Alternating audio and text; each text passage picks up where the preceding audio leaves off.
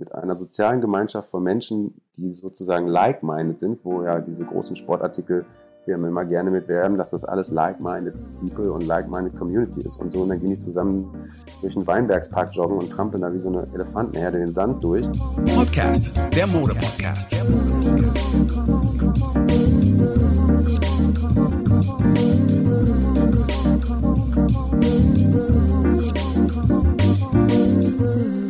Heute zu Gast Kai Alexander Plonka, seines Zeichen Modejournalist mit Schwerpunkt auf Nachhaltigkeit, erzählt uns heute etwas vom Pferd von Obdachlosen und wie er es tatsächlich geschafft hat, dank seiner Rede über Greenwashing, mich davon abzuhalten, den falschen Sneaker aus den falschen Gründen zu kaufen. Äh, herzlich willkommen, liebe Freunde. Es ist Zeit für eine neue Ausgabe Modcast, der Mode-Podcast. Und heute zu Gast Kai. Wobei, äh, was ich mich nie getraut habe, zuvor zu fragen, Kai. Ist es, äh, ist es dir lieber, wenn man mal Kai sagt, oder wer sagt denn wirklich Kai Alexander? Nein, Kai Alexander sagt eigentlich niemand. Nicht mal meine Eltern sagen das oder haben das gesagt. Äh, es ist tatsächlich, der Rufname ist Kai und Alexander ist einfach nur der Zweitname. Früher war es mal mit einem Bindestrich gekennzeichnet, als ich noch Kind war. Ich glaube, das ist vom Kinderausweis, vom Personalausweis dann nicht mehr erforderlich gewesen. Aber in den 70er Jahren, als ich geboren wurde, war es so, dass Kai nicht eindeutig ein Männer- oder Frauenname war und so musste dann ein zweiter Name daher.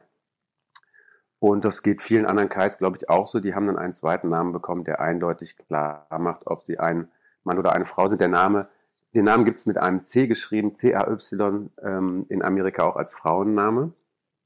Und ich höre das zum ersten Mal, dass Kai auch als Frauenname gehandelt wurde. Ich als Patrice, der schon so viel Leid miterlebt hat. Aber das ich jetzt zum ersten Mal. Ja, es ist nicht ganz so populär wie Andrea oder Sascha, die ja dann doch aus dem, ich glaube, Italienischen öfter als äh, Männer- bzw. Frauennamen dann auch, auch ähm, genommen werden. Aber ähm, früher bei den Standesämtern war das wohl so hinterlegt, würde ich sagen. Verstehe gleich vorab, ich musste mich hier ganz großartig entschuldigen, weil ich es wirklich versäumt hatte, dass wir einen Telefontermin hatten. Dabei hatten wir das eigentlich abgesprochen. Man muss fairerweise auch sagen, es war äh, tatsächlich auch eine, eine spontane Idee, weil die letzten beiden Ausgaben beim Podcast haben wir uns ja über den Weggang äh, unterhalten, also nicht du und ich, sondern äh, jetzt ich und meine Gäste hier beim Modcast zum Thema die Premium-Messe verlässt äh, Berlin. Äh, da haben wir uns einmal die Berliner Seite angehört, äh, von der Süddeutschen Zeitung, beziehungsweise von der äh, Moderedakteurin Redakteurin, mit äh, Grit Tönissen und dann im Anschluss auch noch mit äh, Manuel Herrera, Almeida Herrera, ich hoffe, dass ich es trotzdem wieder einigermaßen richtig ausgesprochen habe, äh, von der Frankfurter Rundschau. Ein Thema, zu dem auch wir beide wahrscheinlich noch weitere 20 Stunden reden könnten. Und ähm, im Anschluss dazu war jetzt eigentlich geplant mit einem Galeristen, einen namhaften Galeristen, der an dieser Stelle noch nicht genannt werden soll, äh, zu sprechen, aber der hat es dann einfach nicht äh, auf den Deckel bekommen. Der war die ganze Zeit dann irgendwie busy mit zwei, drei anderen Sachen, was auch äh, ihm auch gegönnt sei. Jetzt ist er dann auch gleich im Urlaub und jetzt bist du da. Und man muss aber auch sagen, das klingt jetzt so wie nach zweiter, dritter Wahl. Im Gegenteil, weil dieses Gespräch, was ich jetzt hier gleich mit äh, Kai habe, wollte ich tatsächlich so oder so und wenn wir das jetzt nicht beim Modcast untergebracht hätten, hätte ich eh vorgeschlagen, lass uns mal einfach treffen und lass uns einfach mal so ein belangloses YouTube-Video, nicht, dass alle YouTube-Videos belanglos wären, aber einfach mal aufzeichnen, weil ähm, Kai ist mittlerweile so ein bisschen mein grünes Gewissen. Das kann man ja an dieser Stelle ja sagen. Und ähm, erst vor kurzem hatte ich so äh, das Bedürfnis, mir einen neuen Schuh anzu, äh, zu, zuzulegen, obwohl ich ja schon mehr als genug Schuhe habe. Aber ich dachte, das wäre ein geiles Zeichen. Ähm, wir können das Kind beim Namen nennen. Es ging um den einen der Space Hippies aus der Nike äh, wo es ja total um wir sind jetzt umweltbewusst und haben über alles nachgedacht und so weiter und so fort.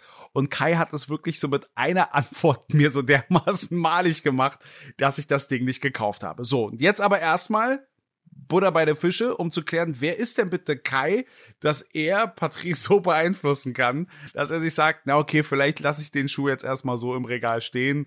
Ich muss ihn nicht bestellen. Kai, wir kennen uns ja noch aus der Zeit, wo du für die Bread and Butter gearbeitet hast, hier in Berlin.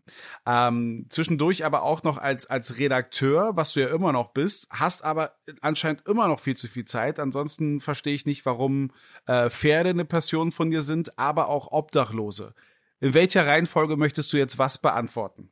Ja, ich habe also nicht nur für die Bread and Butter gearbeitet zu der Zeit, als wir uns kennengelernt haben. Aber so haben wir uns kennengelernt. Da haben wir uns kennengelernt, da haben wir gemeinsam als Freiberufler an einem äh, Video-Interview-Dreh von den Gästen, die an diesem Abend das Metropol, was ja jetzt wieder Metropol heißt und damals leider nicht so hieß, ähm, äh, an der Tür gestanden und wichtige Leute wichtige Fragen gestellt. Das fand ich sehr lustig. Hat wunder, war ein wunderbarer Abend. Äh, Nina Hagen hat gesungen im, im Metropol und viele andere illustre Gäste waren da. Der Bürgermeister damals, äh, ähm, Klaus Wowereit, hat, äh, äh, war ein großartiger Co-Gastgeber der Bread Butter Leute und wir haben einen wunderbaren Abend verlebt. Ich habe für die Bread Butter gefreelanced. Ich bin freier Journalist. Ich arbeite seit über 13 Jahren als Berlin-Korrespondent für eine Fachzeitschrift aus Österreich, die heißt Style in Progress.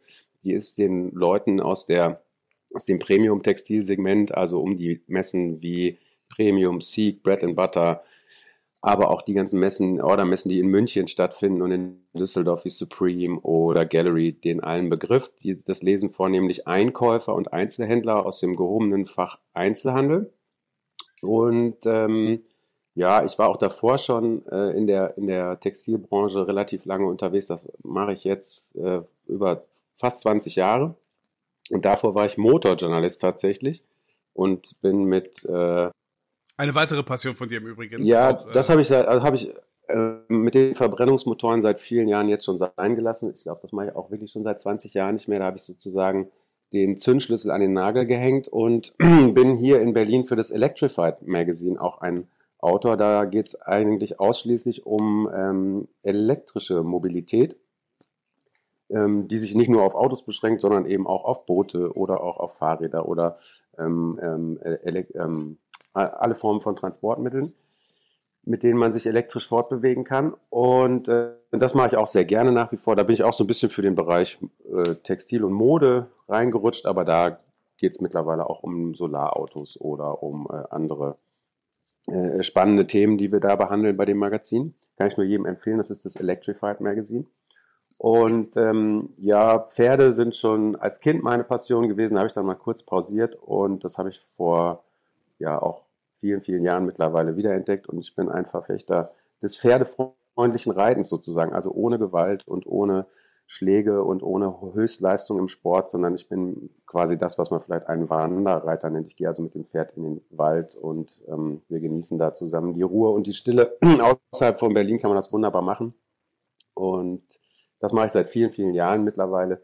Da geht es äh, in erster Linie um Geduld und um Verständnis äh, dem dem, den Signalen und der Sprache der Tiere gegenüber. Und äh, ansonsten gehe ich ganz gerne auch noch segeln. Und du hast die Obdachlosen angesprochen. Ich engagiere mich in der das, Berliner ey, das, äh, Entschuldigung, dass ja. ich kurz unterbreche. Jetzt schon mal. Fällt dir das selbst nicht mal ein bisschen auf? So dieser Mix, ja, ich hatte was mit Autos zu tun, hatte ich irgendwie keine Lust mehr. Aber jetzt Pferde, äh, mit dem Pferde ausreiten, äh, Segeln finde ich toll. Und jetzt kommen wir zu Obdachlosen. Das ist nicht unbedingt etwas, was man in einem Atemzug so beisammen nennt. Also, dass das schon so ein bisschen, äh, was bei dir so äh, passiert, äh, das ist dir selbstbewusst, oder? Das ist natürlich ein Prozess, das mit dem, mit dem Motorjournalismus und den Pferden und dem Segeln, das hat natürlich alles auch ein bisschen was mit Adrenalin zu tun. Dazwischen war es auch noch das Surfen und das Snowboarden früher mal gewesen. Ähm, das lässt man irgendwann nach vielen schmerzhaften Abstürzen dann und Knochenbrüchen irgendwann mal sein im Alter, wenn man dann merkt, ähm, man sollte vielleicht nur noch die, die etwas ruhigere Gangart wählen in diesen Sportarten.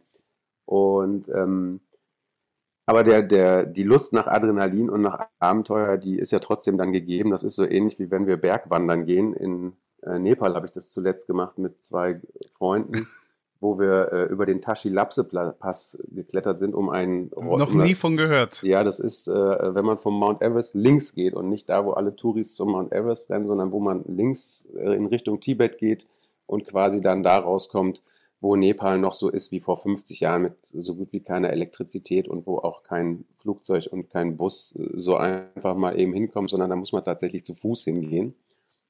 Und dann sieht man, wie Nepal äh, früher mal gewesen ist, sozusagen. Wo du teilweise auch Mützen hergeholt hast, die du auch hier denn auch äh, verkauft hast, auch wegen Charity. Also ganz ehrlich, äh, ich habe das Gefühl, ich würde hier irgendwie eine Herzblatt-Sendung machen und so der perfekte Mann. Sie suchen einen Mann, der sich halt hingibt.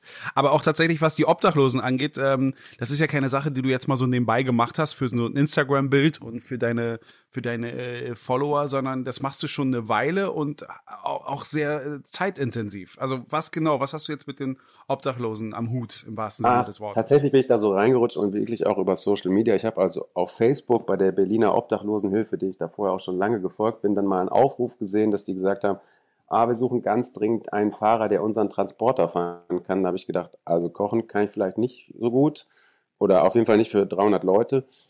Und äh, ansonsten wüsste ich auch nicht, was man da eigentlich tut. Aber wenn die jetzt einen Fahrer brauchen, wenn ich eins kann, dann kann ich Auto fahren. Ne? Und ich habe äh, schon im Zivildienst und in, äh, in, der, in, dem ersten Ausbildungsbetrieb, wo ich war, immer solche Transporter gefahren und auch danach äh, immer die Umzugs-LKWs für Freunde gefahren und was nicht alles. Um, und habe ich gedacht, da schreibe ich jetzt mal hin und sage hier, ich kann fahren, äh, wann braucht ihr jemanden? Und dann haben die sich gemeldet im Messenger und dann bin ich da gleich mal hingegangen und so bin ich dann da reingerutscht. Ne? Aus dem Fahren wurde irgendwie so eine regelmäßige Tourlogistik, die da immer auch gebraucht wird. Da sind ganz viele verschiedene Menschen aus Berlin, die zum einen kochen, zum anderen ähm, diese Räumlichkeiten am Laufen halten, politische Arbeit machen im Hintergrund, also eben nicht nur ähm, Symptome lindern, sondern wirklich auch Ursachen bekämpfen. Darum äh, geht es bei der Berliner Obdachlosenhilfe eben auch vornehmlich und äh, den Finger in die Wunde zu legen und zu zeigen, wo fehlt es denn hier in dieser Stadt oder was sind die Missstände, die es da zu bekämpfen gilt. Und jetzt zu Corona haben wir da wirklich ähm, sehr, sehr viel zu tun gehabt. Das lag auch daran, dass natürlich die Versorgung ähm, durch die Einrichtung der Kältehilfe nicht mehr alle aufrechterhalten werden konnten durch die mhm. verschiedenen Einrichtungen und dass da dann immer mehr Leute auf der Straße gelandet sind, beziehungsweise von den täglichen Versorgungslinien abgeschnitten waren. Das heißt, die konnten sich nicht mal irgendwo aufwärmen noch im März oder noch mal irgendwo einen Kaffee bekommen oder was Warmes zu essen oder ihre Sachen einfach unterstellen mal. Die hatten natürlich kein Einkommen mehr darüber, dass niemand in der U-Bahn oder S-Bahn gefahren ist, der ihnen mal eine Zeitung abgekauft hat, dass keine Veranstaltungen stattgefunden haben. Das heißt, vor den Clubs standen natürlich keine Pfandflaschen oder im öffentlichen Personennahverkehr wurde eben nicht ähm, das Pfand entsorgt oder neben die Mülleimer gestellt, sodass wirklich einfach von heute auf morgen auch den Menschen, die auf der Straße leben, ihre Existenzgrundlage entzogen worden ist. Siehst du, darüber habe ich ja noch nicht mal nachgedacht, über die Pfandflaschen. Also äh, auf die Idee muss man erst mal kommen. Ja, und das sind halt so die kleinen Sachen des Alltags, die, die sieht man vielleicht nicht, wenn man ähm, sich zum zehnten Mal äh, einen gerne auch lustigen Spruch der, der Zeitungsverkäufer in der U-Bahn anhört, ähm, wie essentiell das manchmal für jemanden ist, einfach nur nochmal 50 Cent zu bekommen, damit er sich den Platz in einem Hostel leisten kann, weil er gar keinen Zugang mehr zur Notunterkunft hat, weil die Plätze alle mhm. überbelegt sind. Ne? Und der muss dann 10, 12, 14 Euro bezahlen, damit er in der Nacht mit seinem Hund nicht auf der Straße schlafen muss, weil er einen Hostelplatz mit dem Hund ist einfacher zu finden als einen Notunterkunftsplatz, wo Hunde mit rein dürfen. Ne? Also nicht jede Notunterkunft äh, duldet zum Beispiel Hunde. Da gibt es ganz, ganz wenig Plätze. Oder auch wo äh, Frauen und Männer zusammen hingehen können oder sowas. Ne? Das sind ähm, sehr, sehr strikte Richtlinien, die die Nachtcafés bzw. die Notunterkünfte da an den Tag legen. Und ähm, abgesehen davon, dass es einfach zu wenig Plätze in Berlin gibt, ähm, sind die, die es gibt, eben dann auch ganz, ganz schnell ver vergriffen. Okay, also, aber ich sagte es ja bereits, du hast es ja nicht nur bei einmal belassen, hättest jetzt so quasi deine Karma-Punkte schon äh, aufstocken können, indem du da noch ein Bild von gemacht hast, aber sondern du machst es ja immer noch gerne. Genau, wir sind viermal ähm, die Woche im Moment unterwegs auf den Straßen Berlins, das heißt vornehmlich an den Brennpunkten am Leopoldplatz, am Alexanderplatz, am Cottbusser Tor und sonntags auch am Hansaplatz. Das ist immer mittwochs, ähm, wird ab 12 Uhr in der Obdachlosenhilfe im Wedding gekocht. Da ist eine professionelle Gastroküche mittlerweile eingerichtet. Da gibt es vorne eine Kaffeeküche, da gibt es ein großes Lager, wo Textilien, Schlafsäcke, Zelte, Isomatten, Decken, solche Sachen aus Spenden gesammelt werden oder auch zugekauft werden, wenn entsprechende Spendengelder vorhanden sind. Dann gibt es einen Transporter, der wird geladen mit all diesen Sachen.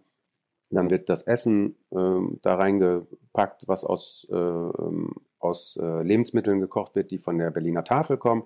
Das holen die Kollegen immer äh, einen Tag vorher am Großmarkt ab. Da ist die große Zentrale der Berliner Tafel. oder auch was durch zum Beispiel den Lebensmittelgroßhändler Transgourmet, der so die Hotels in Berlin und die, die Großküchen versorgt, gespendet wird.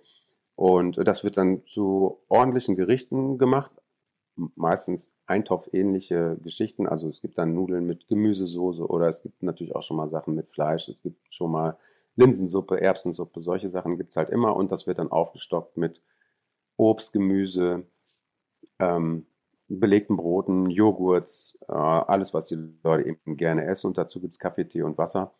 Das ähm, wird in Corona-Zeiten natürlich alles unter hygienischen Höchstmaßen zubereitet und verabreicht. Also die ganzen mhm. Ehrenamtlichen sind natürlich alles keine Profiköche, aber die haben alle entsprechende äh, Hygiene-Schulungen durchlaufen und ähm, halten sich da besser als mancher Imbissbetreiber, würde ich behaupten, an die, an die Vorgaben. Und auch als Corona losging, hat dann selbst die Polizei eingestanden am Alexanderplatz, dass sich die obdachlosen Gäste also sinnvoller und äh, ordentlicher und geordneter in die Schlangen stellen als so mancher ähm, wild gewordener Einkaufsmarktbesucher in einer großen Supermarktkette äh, in Zehlendorf vielleicht oder in ja aber das ist ja nichts aber das ist ja nichts Neues. Das ist ja auch tatsächlich ähm, äh, alleine was halt so ähm, Ladendiebe angeht das selten Obdachlose die dem man es ja eher zusprechen würde dass sie sich irgendwas holen sondern meisten Leute die es gar nicht nötig haben. Das ist äh, erschreckenderweise so äh, das kenne ich noch von früher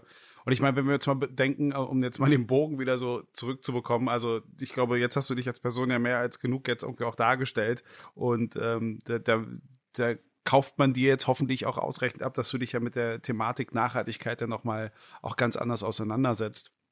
Vielleicht kann man das ja auch dann ein bisschen so vermengen mit den Eindrücken, die du jetzt einfach bei diesen Menschen siehst, gegenüber dem, was jetzt gerade aktuell so an Konsumverhalten vorkommt. Ich meine, äh, jetzt fühle ich mich gerade doppelt und dreifach gut, dass ich mir den Schuh nicht gekauft habe. Ich glaube, ich glaube, ihn jetzt gekauft zu haben und sich auch noch anzuhören, warum man sich den hätte nicht kaufen sollen. Also, wobei, du hast nicht gesagt, kauf ihn nicht. Du hast mir nur ein paar Hinweise gegeben, die für mich dann ausreichend waren, ihn nicht zu holen noch einmal, nach dem, was du gerade erzählt hast, komme ich mir gerade so extrem dämlich vor, darüber zu reden. Ah, ich wollte mir einen Schuh kaufen, weil ich fand den ganz schön und äh, ich dachte, das ist eine gute Sache, aber äh, da hätte man das auch anders auslegen können.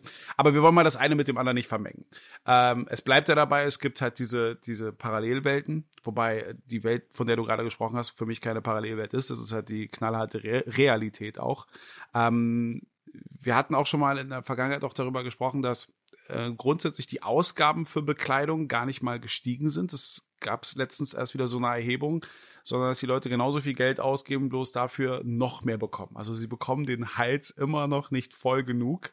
Und das jetzt den Bogen zu bekommen zu, äh, zu einigen Menschen, die gar nichts haben, wie kannst du dich da überhaupt noch für Mode und allem, was dazugehört, denn noch interessieren oder damit äh, überhaupt sachlich auseinandersetzen? Ja, man darf nicht vergessen, die Textilindustrie ist ähm, eine der, der größten ähm, ja, äh, Branchen der Welt, wo Menschen in Beschäftigung sind und wo mit Textilien oder über den Anbau für die Sachen von Textilien, die da benötigt werden, eben ähm, Arbeitsplätze vergeben werden. Ne? Und es mhm. ist natürlich auch das eins, einfachste, Leute dazu zu bringen, die nicht lesen und schreiben zu können, eine Nähmaschine zu bedienen oder einen Webstuhl und denen dadurch Arbeit zu verschaffen, so ähnlich wie das in Nepal gemacht wird. Ne? Da lasse ich also aus, aus äh, Produktionsresten, die nicht verarbeitet worden sind, äh, Schals weben, aus, äh, mhm.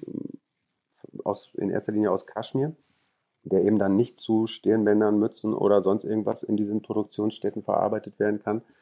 Und ähm, da machen die lustige Schals draus. Und das machen da in erster Linie ältere Leute, die also tatsächlich nicht am modernen ähm, Industrieleben teilnehmen können, wie es in Nepal natürlich mittlerweile auch vorkommt. Die könnten natürlich auch Taxifahrer sein oder die könnten auch irgendwo auf dem Markt sitzen und vielleicht ein paar Bohnen verkaufen, aber das machen natürlich auch schon andere Leute. Und mhm. die haben eben die Möglichkeit, dort ähm, weiter am sozialen Leben teilzunehmen, indem sie das machen, was sie schon vielleicht vor vielen, vielen Jahren mal gelehrt haben, nämlich einen Webstuhl oder eine Strickmaschine zu bedienen. Und äh, das weiter zu tun, ermöglicht ihnen halt ein eigenes Einkommen zu haben und damit selbstständig ähm, für ihre Einkünfte zu sorgen. Und das tun natürlich auch all die Menschen, die in Asien für die verschiedenen, ob es die großen Sportartikelanbieter sind oder ähm, äh, welches Label auch immer, wo auf der Welt produziert. Das sind natürlich alles Leute, die damit ihren Lebensunterhalt bestreiten. Das darf man nicht vergessen. Wenn wir hier darüber sprechen, ob wir 20, 50, 100 oder 200 Paar Schuhe im Schrank stehen haben oder 10, äh, 5 oder 13 äh, Jeanshosen besitzen und wie viele Winterjacken auch immer. Und dann darf man nicht vergessen, auf der ganzen Welt gibt es natürlich Leute, die längst nicht so viel besitzen und längst nicht so viel konsumieren. Denn wenn die das alle tun würden, dann hätten wir genau wie beim Fleischkonsum oder wie beim Erdölverbrennen hier äh, von heute auf morgen ein ganz, ganz großes Problem. Und ähm, die Textilindustrie ist nach der Erdölindustrie eine der größten Umweltverschmutzer der Welt. Und letztendlich geht es darum, den Leuten da mal zu, aufzuzeigen, dass das, was wir alle dort viel zu häufig und viel zu sinnentleert ähm, konsumieren, ähm, ja, dass man das eben auch in einer viel besseren Form tun kann, indem man Vivian Westwoods hat es ganz plakativ gesagt, buy less, buy better. Also kauft dir einfach was, was ordentliches, was von Leuten hergestellt wurde, die dafür nicht geknebelt und versklavt worden sind. Ähm, dann ist es auch nicht so schlimm, wenn du dir was Neues kaufst. Und so ähnlich ist das halt auch mit den, mit den Sneakern. Es spricht ja keiner jemanden ab, sich ein paar neue Schuhe zu kaufen oder ähm, ein neues T-Shirt zu tragen oder, oder, oder. Die Frage ist immer, woraus ist das hergestellt worden und wer stellt das her und womit wird das behandelt? Also man darf nicht vergessen, die Haut ist das größte Organ des Menschen und bei den Bio-Lebensmitteln, da sehen wir es so langsam, die Leute haben gemerkt, ach, wir wollen einfach besseres Obst, besseres Gemüse, bessere Produkte. Wir haben gerade die große Fleischdiskussion, wo alle sagen, also wenn ich noch mehr Fleisch kaufe, dann gehe ich nur noch in Bio-Supermarkt und kaufe mir da mal ein kleines Stückchen. Und dann reicht es auch, wenn ich das einmal die Woche tue. Ich muss nicht jeden Tag die Fleischwurst für 29 Cent äh, die 100 Gramm Packung essen, sondern es äh, darf auch ruhig mal ein bisschen mehr kosten und dafür möchte ich dann aber auch die Gewissheit haben, dass es ordentlich produziert worden ist und dass ich mich da selber nicht mit vergifte. Und bei Textilien... Ne, ne, wobei, wobei, es gab ja schon mehr als genügend Lebensmittelskandale, also jetzt mal nur was jetzt äh, Fleischprodukte angeht. Ähm, und äh, ich will jetzt gar nicht jetzt keine Haarspalterei betreiben, das ist ja durchaus auch zum Beispiel auch bei äh, Nicht-Fleischprodukten ja auch einigermaßen gehunzt worden ist. Aber ich finde es schon sehr bezeichnend oder beziehungsweise, nee, um ganz ehrlich zu sein, ich kann mir immer noch nicht so richtig einen Reim draus machen, dass trotz der ganzen Fleischskandale die Leute sich lange Zeit da keinen Kopf gemacht haben, jetzt ein bisschen so vorgeben, äh, dass ihnen die armen äh, äh, Mitarbeiter aus den osteuropäischen Ländern da irgendwo so ein bisschen leid tun, aber gleichzeitig irgendwo so die Gefahr mit Corona schon eher ein Thema für sie ist. Also das ist gerade sehr verwirrend, muss ich sagen. Und ich weiß nicht, wie nachhaltig auch wirklich so diese Sorge oder dieses Problem mit, ähm, mit, äh, mit der Fleischindustrie wirklich ein Thema bleiben wird.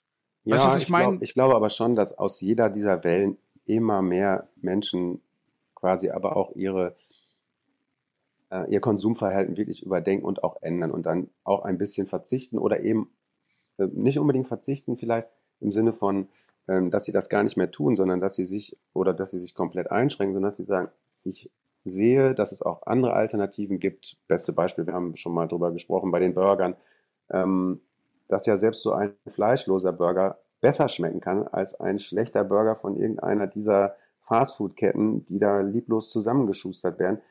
Also wenn das die Alternative ist, warum soll ich die dann nicht in Anspruch nehmen? Wenn doch der fleischlose Burger auf einmal besser schmeckt als dieses dahin gerotzte Produkt, dann äh, nehme ich doch gerne den fleischlosen Burger. Natürlich gehe ich auch gerne mit dir ins Burgeramt nach Friedrichshain und zelebriere einen wunderbaren Abend bei Bier und Burger und Fries. Ja, Moment, also gerade das, Bur gerade das Burgeramt war ja eine der ersten Adressen, also äh, tatsächlich einer der, der habe ich vorhin gerade noch mit ihm telefoniert, mit einem der Inhaber, äh, mit dem, mit dem Tan, der selbst, obwohl er Burger, also er steht hundertprozentig hinter den ganzen Burgern, aber er selbst isst weniger Fleisch und war auch einer der ersten, der auch äh, Beyond Meat auch angeboten hat.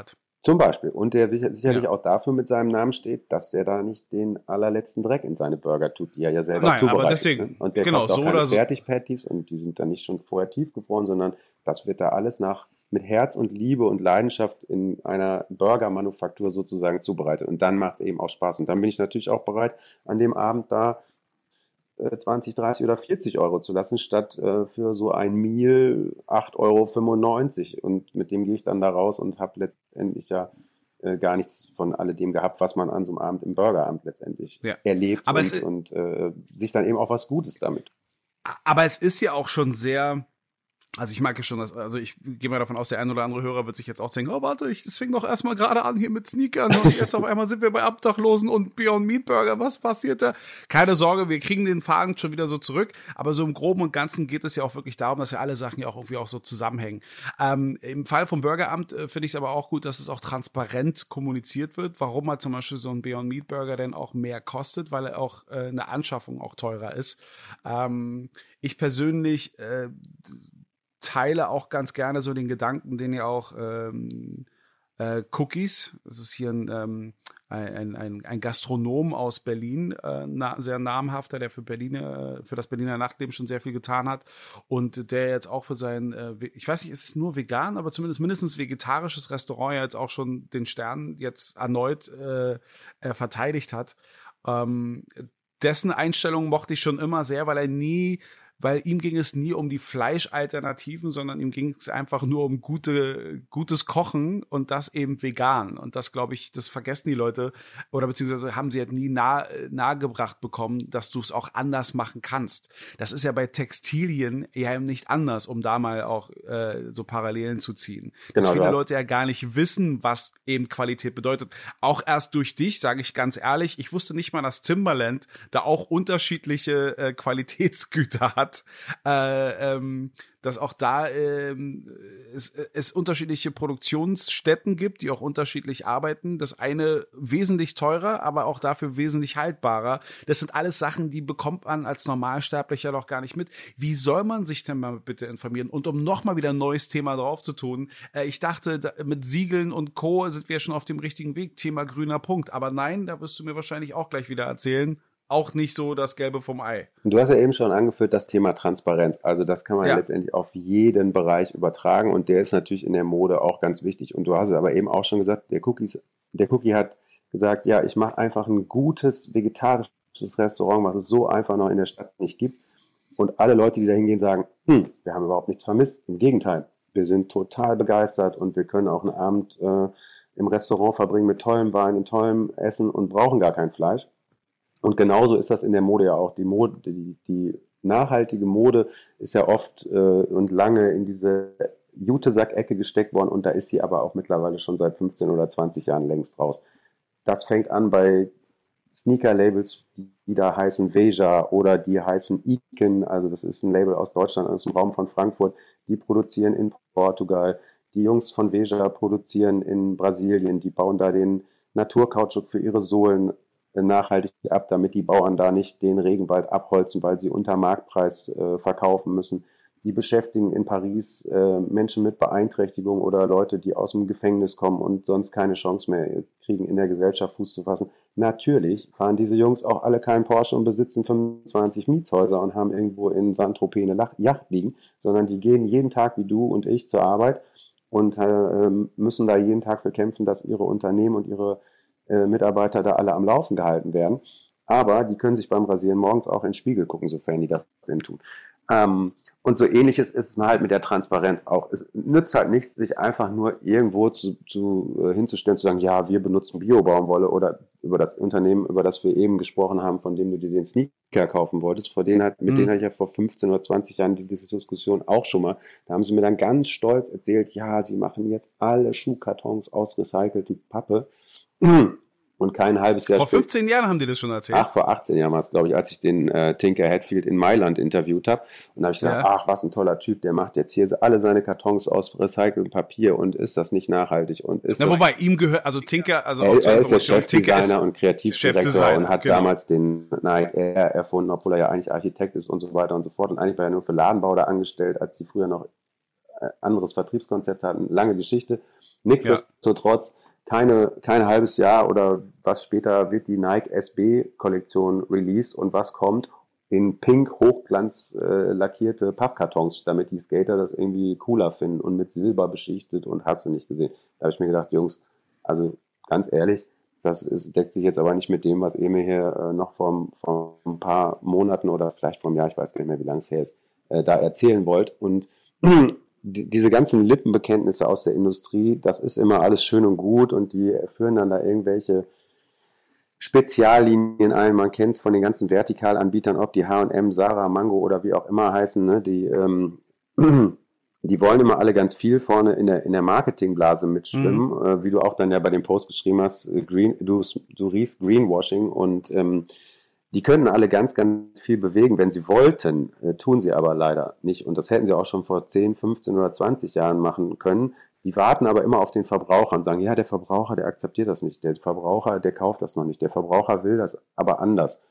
Der Verbraucher, der kauft das, was die ihm produzieren. Und wenn wir jetzt mal diesen großen Sportartikelkonzern nehmen, der jetzt diesen zu 80 Prozent recycelten Schuh da auf den Markt gebracht hat, der ist nun mal A, nicht volumentauglicher, weil der so speziell ist von seinem Design, dass den nun mal ganz viele Leute einfach nicht schön oder alltagstauglich vielleicht finden. Du, also das können wir ganz offen sagen, du mochtest den nicht. Ich das mochte, ja wie bei, also fand den Mode ist ja wie Musik, da kann ja jeder schön finden und beim Essen ist auch so, der ja. eine mag lieber was, was süß ist, der nächste mag was, was bitter ist, der andere mag was, was sauer ist. Da kann ja jeder schön fallen, was er will.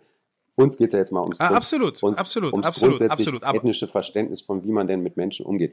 Und wenn die mir jetzt erzählen wollen, dass sie einen 300-Euro-Sneaker irgendwie ganz grün herstellen, dann muss ich sagen, also für 300 Euro, da produzieren die die anderen einen Schuh, der ist so nachhaltig und grün, ähm, da kann die Firma Nike da mal noch ganz schnell ein Praktikum machen, was man da so alles noch tun kann. Moment, ich muss das korrigieren, weil ich mich informiert habe. Es gibt ja, es gab vier in dieser Serie, also Space Hippies, damit wir wieder mal zurück ja. zu diesem Schuh kommen. Space, äh, Space Hippies hieß die Serie, was ich so mitbekommen habe. Natürlich habe ich mir das ein oder andere YouTube-Video mir auch dazu angeschaut, ähm, weil tatsächlich auch sehr viel Technologie äh, mit involviert war, die auch aus der Raumfahrt stammt, wo man ja auch tatsächlich auf Gewicht achten musste und auch mit Ressourcen auch besonders schonend umgehen musste. Also dieser Grundgedanke, das ist auch schon erschreckend, auch schon seit Jahrzehnten da irgendwas so rumspinnt. Und jetzt haben sie es irgendwie umgesetzt. Und äh, es waren vier Paar und äh, der günstigste fing so bei 130 an, wurde aber auch nicht regulär zum Beispiel im Nike Store angeboten, sondern auch wieder nur bei diesen Special Head Läden. Ja. Und den, den ich haben wollte, das war tatsächlich so der teuerste, der wäre so bei 180 Euro gewesen. Ähm, aber eben tatsächlich neben dem Aussehen, das hast du auch gerade gut äh, gerade auch angesprochen, das ist ja immer eine Geschmacksfrage. Aber dein Renten ging direkt auf das Erdöl drinne und ähm, was war das andere? Das, was sie da anpreisen, nämlich so den, den Verschnitt, den sie sonst wegschmeißen würden oder den sie sogar entsorgen müssten, mhm. der wird wieder verwendet für diesen Schuh. Und das fandest du schon mal gar nicht gut, weil du das schon von anderen Herstellern schon seit Jahrzehnten woanders gesehen hast. Und eben dieses Erdölthema ist auch nochmal so ein, so ein Problem für dich. Ja, sie neigen ähm, ja dazu, sich einfach extrem zu feiern. Und sie könnten sich auch feiern, wenn sie ihre anderen 400 Millionen Paar Sneaker, die sie jedes Jahr unter die Leute bringen, so produzieren würden, wie man das äh, in den Kreisen macht, wo die Leute eben verantwortlich und nachhaltig äh, damit umgehen. Ich nehme nur mal ein Beispiel. Wir waren gerade schon bei Veja, die kann man immer wunderbar vorzeigen. Das ist ein kleines Unternehmen, die machen sich nicht die Taschen voll, die stellen sich aber auch nicht hin und äh, schreien ganz laut rum, sondern die machen einfach. Die verwenden von Anfang an, seit es sie gibt, und da waren sie noch ganz klein, ausschließlich Mesh-Einsätze aus recyceltem PET. Das hat damals noch keinem groß irgendwie was gesagt oder wo, das alles herstammt, das PET. So, das haben die von Anfang an konsequent gemacht. Das war teurer, deswegen konnten die die Schuhe nicht so wettbewerbsfähig anbieten, wie manche andere das tun konnten. Und das hat sich natürlich auch erst im Laufe der Jahre, wo die größere Stückzahlen gemacht haben, dann so dargestellt, dass sie auch diese Sachen so herstellen können, dass sich das kommerziell anbieten lässt. Da kostet also auch ein Schuh nur zwischen, in Anführungszeichen, 69 und 139 Euro.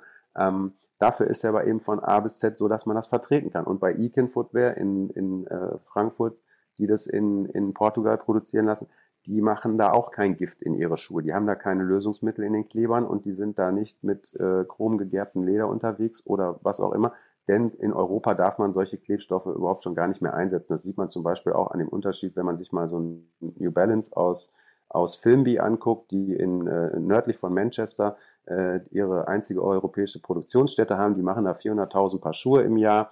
Da werden die Schuhe äh, aus der Lifestyle-Linie mittlerweile vornehmlich produziert. Früher wurde da, äh, auch, wurden da auch Running-Schuhe gemacht. Die werden mittlerweile vornehmlich in Asien produziert, weil die Maschinen gar nicht mehr äh, up-to-date sind, die da in, in Filmen bestehen. Und ähm, die setzen solche Kleber auch nicht ein. Und die setzen dann eben nur die besten Leder ein, die sie vornehmlich aus der Schweineproduktion okay. kaufen. Das versuchen oh. natürlich aus, aus der Fleischproduktion zu kaufen und so weiter und so fort. Also man kann das alles machen. Mein Beispiel ist. Nee, nee danke, weil ich hab, ich war in Flimby, ich war ja. dort ähm, Und ich bin eigentlich ganz stolz auf meine Sneakers aus Flimby. Ich dachte, die machst du mir jetzt auch nein, nochmalig. Aber das also alleine, ich besitze, ich besitze tatsächlich ein paar von diesen SBs in diesen ominösen rosa Kartons. Auch die werde ich jetzt nicht mehr wirklich so liebevoll mehr anschauen können. Nach, ja, nach der abgesehen davon, Info. dass sie noch die ganze Skate-Kultur mit ihrer SB-Linie äh, äh, an die Wand gefahren haben, indem sie die ganzen Pro-Rider irgendwo teuer weggekauft haben. Das ist natürlich auch den Pro-Ridern geschuldet, die da nicht äh, loyal zu den Unternehmen waren, für die sie vielleicht früher noch gefahren sind. Also es gibt ja heute keinen Ethnies, keinen DVS und keinen Lakai und wie die alle heißen mehr in dem Stil, wie es sie früher mal gegeben hat. Die meisten sind entweder pleite oder von anderen Unternehmen aufgekauft worden. Mhm. Und ähnlich ist es auch bei Converse, das wurde ja auch mal irgendwann von Nike gekauft, da sind sie ja auch gleich auf die Idee gekommen, nicht mehr ihre Schuhe einfach nur so zu verkaufen, weil die mal cool waren, sondern die mussten ja dann auch gleich ein Skate-Team bekommen und dies und das. Ähm, das ist halt alles Marketing-Gedöns, da wird halt laut mit der Glocke über den Hof gelaufen und die Leute irgendwie schwindelig geklingelt, während die anderen sich äh, quasi in Anführungszeichen der Weltrettung verschrieben haben und sagen, eigentlich dafür haben wir keine Zeit, wir gucken mal, dass wir das irgendwie auf die Reihe bringen so gibt es zum Beispiel auch jemanden in Portugal, das ist einer der größten Sohlenhersteller. Das kann man so vergleichen mit Vibram in Italien. Das ist äh, FG sozusagen in, äh, in Portugal. Die machen aus ihren Produktionsabfällen Gummistiefel. So, ne? Das ist halt auch 100% CO2-neutral hergestellt. Der ganze Betrieb funktioniert ausschließlich mit Solar, weil die haben nun mal genug Sonne in Portugal. Da hat jemand investiert mhm. und gesagt, ich stecke mir die Kohle nicht in die Tasche und kaufe mir davon ein Boot, sondern ich mache meinen Betrieb zukunftsfähig und ich möchte, dass meine Kinder eine Erde hinterlassen bekommen, auf der sie dann noch leben können. Das nützt nichts, wenn ich jetzt hier irgendwie mit der großen Motorjacht über den Atlantik schipper und von Hafen zu Hafen zum Schwimmen fahre, sondern ich stelle meinen, ich mache meinen Betrieb zukunftsfähig, weil ich meinen Mitarbeitern gegenüber eine eine Verantwortung habe und ähm, ich nehme das Thema Kreislaufwirtschaft und spiele das nach vorne, so, um mich auch guten Gewissens an, an diesem Wirtschaftssystem beteiligen zu können. Es spricht ja niemand jemandem ab, dass die alle Gewinne machen sollen. Sonst würden wir alle gar nicht arbeiten können und so könnten wir alle nicht unsere Miete zahlen und so könnten wir alle nicht äh, uns unsere Lebensmittel kaufen, die wir alle brauchen. Und letztendlich ist aber Kreislaufwirtschaft und Gemeinwohlökonomie das, wonach wir oder mit dem wir eigentlich alle besser leben können. Und das gibt es vom Bier über ähm, Quartiermeister in Kreuzberg, die das äh, vorbildlich machen. Die haben mittlerweile 15 Biersorten, sind aus dem Studentenprojekt entstanden und geben jedes Mal alles, jedes Quartal geben sie Geld in den Kiez zurück, wo man lustig abstimmen kann auf deren Web beziehungsweise äh, Webseite beziehungsweise Social Media Kanälen, an wen denn das Geld fließen soll, ob es die kleine Kita ist, ob es ein Spielplatz ist, ob es ein Fußballverein ist. Und alle diese Leute machen mit einer sozialen Gemeinschaft von Menschen, die sozusagen like-minded sind, wo ja diese großen Sportartikel Firmen immer gerne mitwerben, dass das alles like-minded People und like-minded Community ist und so. Und dann gehen die zusammen durch den Weinbergspark joggen und trampeln da wie so eine Elefantenherde den Sand durch, äh, wo sie dann im, im Flagship Store da losgelaufen sind. Natürlich können sie eben damit nicht aufwarten, weil sie eben dieses echte Soziale nicht haben. Da müssen sie das eben marketingtechnisch kreieren. Und da sind sie natürlich schon seit vielen, vielen Jahren ganz gut drin. Und ähm, nichtsdestotrotz gibt es aber ganz viele Leute, die einen anderen Weg eingeschlagen haben mittlerweile und wunderbar Vorzeigeprojekte machen. Das kann man auf Instagram sehen, das kann man in zahlreichen Blogs und Foren und bei ganz vielen äh, Veranstaltungen sehen, ob das kleine Messen sind, wie die Greenstyle Muck in München, die im Deutschen Museum stattfindet, wo sich dann ganz viele Leute auf so eine kleine Messe stellen, drei Tage lang und ihre Produkte erklären. Da kann man die Macher face-to-face -face sehen, ähm, mit denen sprechen, was ihnen wichtig ist bei ihrer Produktion. Und das kann man natürlich auch auf einer Messe sehen wie der Neonit, wenn man Fachbesucher ist und als Händler sich dafür interessiert oder als Journalist oder als als ähm, äh, anderer Medientreibender und sich damit auseinandersetzen. Denn es geht ja gar nicht darum, dass jeder äh, alles zu 100 Prozent richtig macht. Den Anspruch kann niemand erheben und du und ich äh, müssen auch dann und wann irgendwann mal ins Flugzeug steigen, aber wir müssen halt nicht mehr ähm, ausschließlich nach München, nach Düsseldorf oder was immer den Flieger nehmen, sondern da fährt man halt heute mit der Bahn und man kann sich auch überlegen, mal nach Innsbruck oder äh, nach Zürich äh, mit der Bahn zu fahren, denn das ist heute alles schon mit wenig Einschränkungen de, des, äh, der, der Komfortzone eigentlich dann doch ganz gut möglich. Natürlich ist es nicht möglich, mal eben nach Italien äh, zu fahren mit dem Zug. Da muss man dann schon mal 15, 20, 30 Stunden unterwegs sein vielleicht. Aber auch das ist alles möglich, wenn man das wirklich will. Und ähm, viel wichtiger ist, dass 100 Leute 50 Prozent richtig machen oder besser machen. Es geht ja gar nicht um richtig, sondern es geht einfach nur darum, einfach schon mal ein bisschen äh, sich zurückzunehmen, zu, zu fragen, brauche ich wirklich das 823 T-Shirt von H&M oder kaufe ich mir nicht lieber mal ein gutes, was vielleicht das Dreifache kostet, dafür aber auch zehnmal so lange hält und mir auch vielleicht einfach viel besser steht und sich auch viel besser anfühlt und ich auch ein viel besseres Gefühl dabei habe, das demjenigen abzukaufen, der das in Handarbeit oder in, ja, dafür, dass er da auch ordentlich für bezahlt worden ist, dass er das gemacht hat. Ne? Denn alle Leute sind bei sich immer ganz schnell, wenn sie sagen, oh, die wollten mir da und dafür das und das Honorar nicht bezahlen oder mein Chef will mir keine Gehaltserhöhung geben oder was auch immer. Aber wenn sie dann in den Supermarkt gehen, in den äh, Elektronikfachmarkt oder sonst irgendwas, da darf es dann einfach nicht billig genug sein. Es gibt natürlich Menschen äh, in diesem Land und auf dieser Erde, die können sich was anderes nicht leisten und denen will ich das auch allen nicht absprechen. Aber dieser sinnlose Konsum, sich ständig irgendwas zu kaufen, nur um des Kaufens willen und in irgendeine Shopping Mall zu rennen und nur um damit mit einer Tüte rauszugehen, das macht halt auf lange Sicht keinen Sinn. Und würden das alle Menschen auf dieser Erde machen, da wäre hier morgen das Licht aus. Ne? So.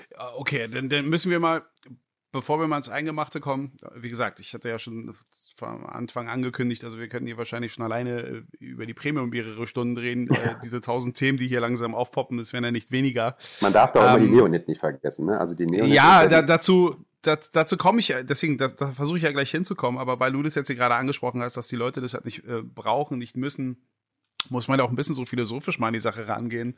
Ähm, ich glaube auch eins dieser guten Memes, was jetzt in letzter Zeit hochgekommen ist, es ist schon verwunderlich, da jetzt, wo plötzlich ähm, alle Events, Konzerte und sonstige Themen ausfallen. Wir sprich keine, also das war alles in einem kürzeren Satz, aber ich versuche es im übertragenen Sinne äh, zu erläutern, ähm, jetzt weggefallen sind, haben wir plötzlich so ein Auge für das Wesentliche. Also worauf ich hinaus will, nicht, dass ich sage, ja, das stimmt, das ist, das ist so, aber es spricht ja eher dafür, was ja viele Menschen schon vorher gesehen haben, wie zum Beispiel auch beschrieben in A Brave New World von Alice Huxley, dieses, dieser Science-Fiction-Schinken, äh, den wir auch in der Schule gel äh, gelesen haben, wo wir von einer Zukunft reden, wo die Leute sich halt permanent ablenken, also ständig quasi auf Drogen sind und dann gar nichts von der Realität mitbekommen. Also das scheint aber auch schon so ein Stück weit so in der Natur des Menschen zu sein. Wenn das also die Natur des Menschen ist, wie kann man diese Natur denn quasi abstellen? Damit der Mensch sich nicht mehr selber zerstört. Weil das ist ja auch alles schön und gut. Also es sind Dinge, die, die sind ja nachvollziehbar. Wie, das ist verständlich, was du ja auch sagst. Aber wie willst du Menschen davon abhalten, Menschen zu sein? Weil Menschen brauchen ja offensichtlich irgendwas, damit sie sich beschäftigen. Also was Corona bedingt so eins der größten Probleme, zumindest hier in einigen Ländern ist, ist so die Beschäftigung mit sich selbst. Und dann hilft es doch manchmal, einfach zu konsumieren, etwas sich zu kaufen, was einen persönlich so diese Leere stopft. Wie würdest du die Leute davon abhalten, sagen, mach das mal nicht, setz dich mit dir selbst auseinander, auch wenn du durchdrehst? Ja, also wir haben erstmal in der Schule die Wolke gelesen. Ich bin ja Generation Tschernobyl und ähm, danach hat man dann vielleicht nochmal eine andere Sicht auf die Dinge. Und in Deutschland wird ja immer gerne von der deutschen Angst gesprochen. Ne? Und ich glaube nicht, dass irgendwer, der sich irgendwas kauft, bei dem werden ja natürlich drogenähnliche Zustände, ist ja nachgewiesen über die ganzen über die ganzen äh, Wissenschaftler, die dann sagen, ja, da wird das gleiche, da werden die gleichen Botenstoffe ausgeschüttet, wenn man sich etwas kauft im Einzelhandel, äh, wie beim, ähm, als wenn man Kokain nimmt, glaube ich, was. Ne? Ja, ja. Und ähm, genauso wie die Vergleiche werden immer gerne gezogen, so wie mit Käse. Ja, ne, dann, dann ist es so, dass du äh, das aber immer wieder haben willst, natürlich, wie bei jeder Sucht. Also das heißt, du gehst immer wieder los und du wirst immer weiter abstumpfen. Das heißt, du musst immer schneller immer wieder irgendwas kaufen, um das gleiche Glücksgefühl wieder zu haben. Und ich glaube, bei Ecstasy ist es auch so. Ich habe im Zivildienst da mal so einen Workshop gemacht, da hieß es auch, je öfter man das nimmt, desto weniger kann die Zelle nachher diesen Stoff selbst reproduzieren. Das heißt, die Zelle kann überhaupt nur noch angedockt werden, wenn überhaupt Ecstasy im Umlauf ist. Und beim Shopping ist es aber genauso. Es gibt ja auch ganz viele Mädels, ob es die Daria Daria waren, die dann irgendwie am Anfang so mit 18, äh, 20 irgendwie wirklich Fast Fashion Konsumopfer waren oder die äh, Nunu Kala in Österreich, die dann gesagt haben, ein Jahr ohne Kleiderkauf, ich kaufe nichts und danach zur Aktivistin geworden sind und genau in das andere Lager übergewechselt und gesagt haben, so, wir müssen dagegen halten und wir haben jetzt erkannt, woran es liegt und das müssen wir eigentlich allen Menschen mitteilen und ähm, die hat dann nachher für Greenpeace in Österreich gearbeitet und hat sich den H&M ein und ums andere Mal vorgeknüpft und jedes Mal den CSR-Report von denen zerlegt und gesagt, das ist ja alles schön, was sie hier veröffentlichen, das ist aber auch alles Quatsch, ne? weil das ist nämlich alles nicht, das hat alles kein Hand und Fuß, was sie uns da ständig wieder versprechen. Und alle diese Ziele, die sie jemals rausgegeben haben, haben sie bis heute nicht eingehalten. Das sind also mhm. immer wieder nur die Lippenbekenntnisse, um die Leute irgendwie so ein bisschen runterzuhalten, zu sagen so, ja, ist ja nicht so schlimm, mach mal einfach weiter, kauft mal, kauft mal, kauft mal weiter und irgendwann ist dann gut. Ne? Und dann werden die das schon wieder vergessen haben, wie bei dem Fleischskandal. Ne? Ach, wir machen da jetzt mal nichts mit der Lasagne und den Pferden. Äh, wir schweigen das einfach ein bisschen tot und mit dem BSE auch und dann kaufen die das nachher schon alle irgendwie weiter. Ich glaube, irgendwann kommen die Menschen an einen Punkt, wo sie sagen, hey, das bringt mir nichts mehr und das glaube ich auch nicht mehr und das möchte ich jetzt auch einfach nicht mehr.